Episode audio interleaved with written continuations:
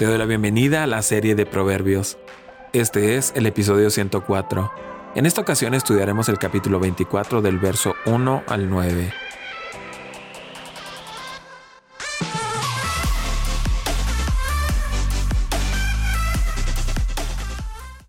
No envidiéis a los malvados, ni procures su compañía, porque en su corazón traman violencia y no hablan más que de cometer fechorías.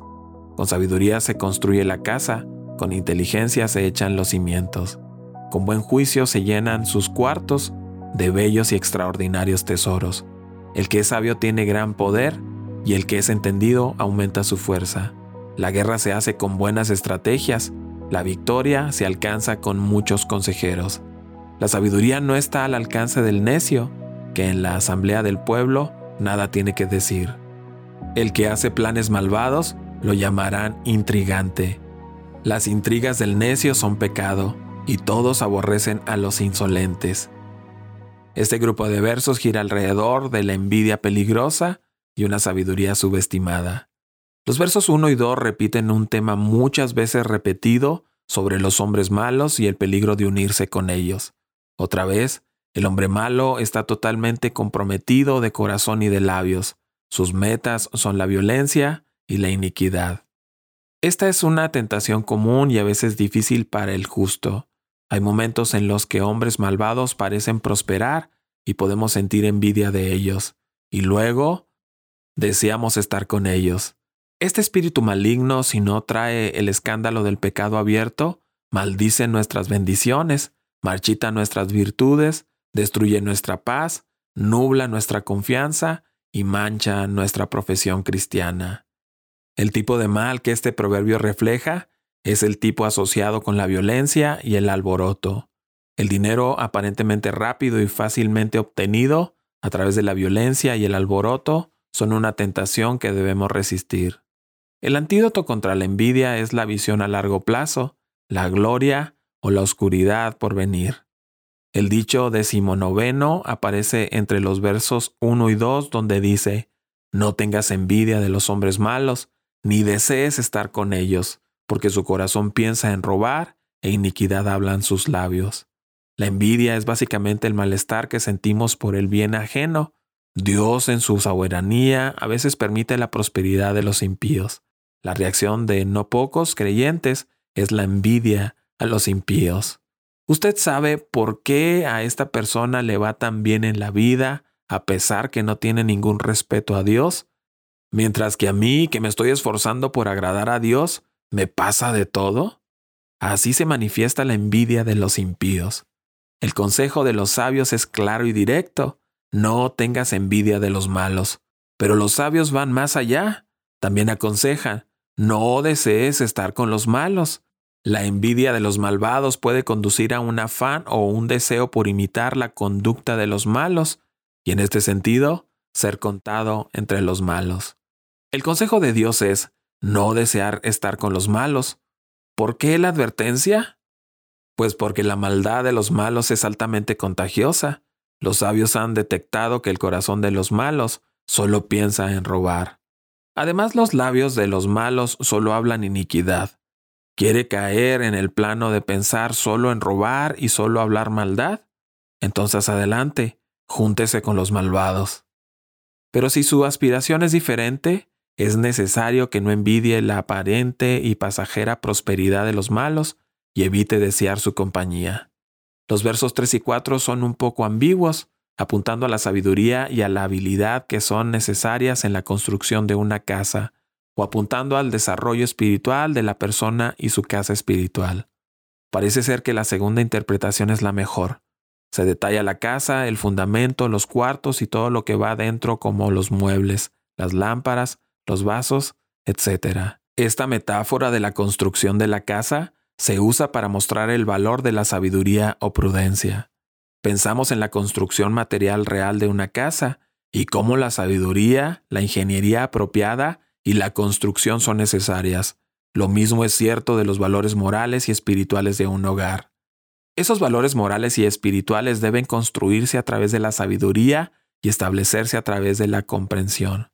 La casa de los malvados no está construida sobre la sabiduría, es solo el palacio de nieve construido en el invierno. Se derrite bajo el poder del sol del verano.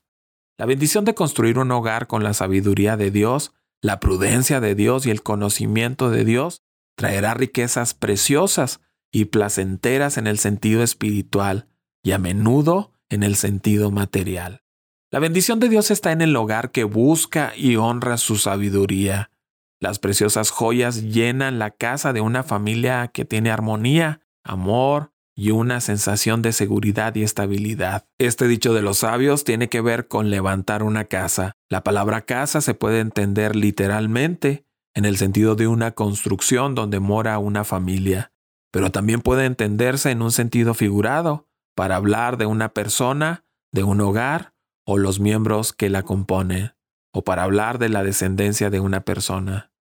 En cualquiera de los casos, la casa requiere de tres ingredientes indispensables a saber. Sabiduría. Esto se refiere al conocimiento aplicado a un buen propósito. En esencia, tiene que ver con apropiarse de lo que Dios dice en su palabra y de vivir de acuerdo con lo que Dios dice en su palabra. Luego tenemos la prudencia. Esto significa la preparación mediante acciones sabias que conducen al éxito. Después tenemos la ciencia. Esto significa el discernimiento para establecer un rumbo correcto en la vida. La sabiduría edifica, la prudencia afirma, la ciencia adorna. ¿Quiere que su casa sea bien edificada, firme y hermosa? Entonces busque la sabiduría, la prudencia y la ciencia. Dios está dispuesto a dar todo esto y más a los que lo buscan de corazón en su palabra y en la diaria comunión con Él. Los versos 5 y 6 siguen la forma de un verso que da el principio y otro verso que da el propósito. Son dos posibles lecturas de la primera parte del verso 5, donde el texto hebreo entrega la siguiente oración. El hombre es sabio en la fuerza. Me gustaría compartirte acerca del poder de la codicia.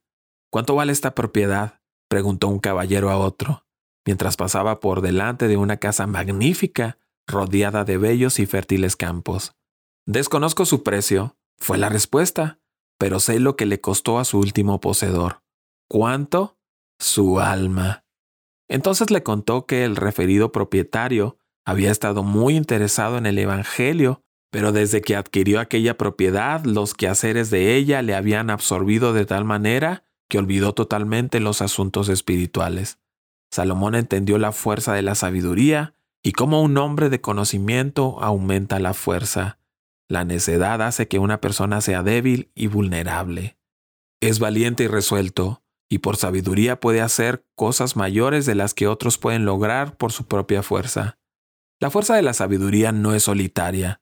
Entiende y confía en la sabiduría de los demás, sabe cómo usar el sabio consejo de los demás y la seguridad de la multitud de consejeros.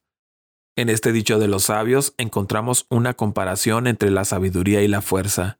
La verdadera fuerza no radica en los músculos de acero de una persona.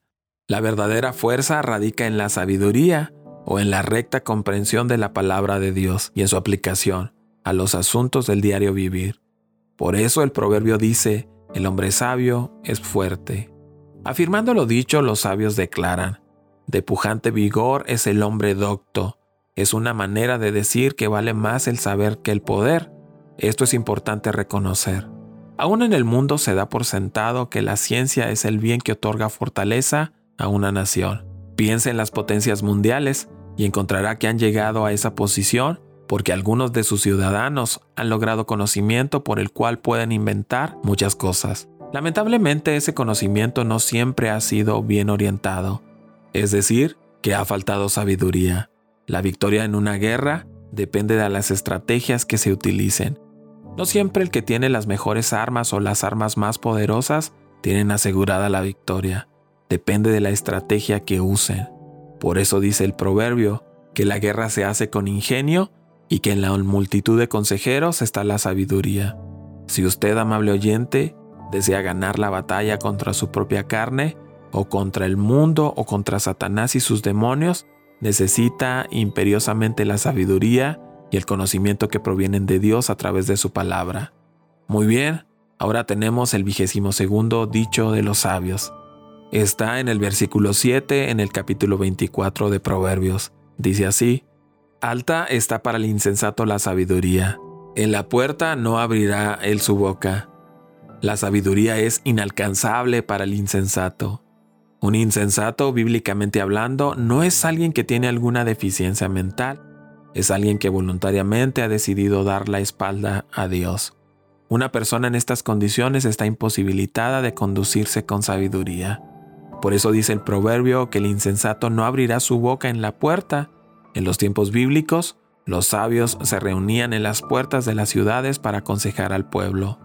Un insensato sería como un invitado de piedra en medio de esta reunión de sabios, porque no tendría nada para decir. Los versos 7 al 9 entregan las apreciaciones sobre tres personajes, el malo, el insensato y el burlador. El insensato mira la sabiduría y piensa que está por encima de él, en el sentido de ser demasiado alta. Ellos piensan que es demasiado inteligente y superior y tienden a gloriarse en lo bajo de su insensatez. Demasiado elevado para un insensato. En su opinión, lo juzga demasiado difícil para él, se desespera, finge la imposibilidad de hacerlo, porque no se va a encargar de conseguirla. Los simples y diligentes demuestran que el tesoro no está realmente fuera de su alcance, pero es demasiado alto para un insensato. Su humillante mente nunca puede llegar a un asunto tan elevado. Él no lo comprende, no tiene corazón para desearlo, no tiene energía para sostenerlo. A menudo al necio se le negará la influencia y una plataforma de liderazgo. En el lugar donde se reúnen los ancianos y toman decisiones, el necio no abrirá su boca. Señalando la incompetencia de los necios para hablar en la puerta donde se formula la política pública, este dicho recomienda convertirse en un sabio competente, advirtiendo contra ser un necio incompetente. El hombre malvado que trama su maldad será reconocido como hombre de malos pensamientos, a pesar de que la invención de la necedad es pecado, y esa persona malvada será considerada como una abominación para los hombres. Aquí la descripción intrigante lo describe como una persona fría, calculadora y activa. El necio es capaz de una intensa actividad mental, pero se suma al pecado. Este tipo de persona se burla de toda moralidad y tarde o temprano el público se cansará de él. Te invito a que sigas con nosotros estudiando el libro de Proverbios. Cada día subimos un capítulo nuevo en las principales redes sociales. Puedes encontrarnos como Comunidad Capital en Facebook, en YouTube y en Instagram. Siéntete libre de buscar todos nuestros contenidos en Internet. Estoy plenamente convencido de que serán de mucha ayuda para ti y tu familia.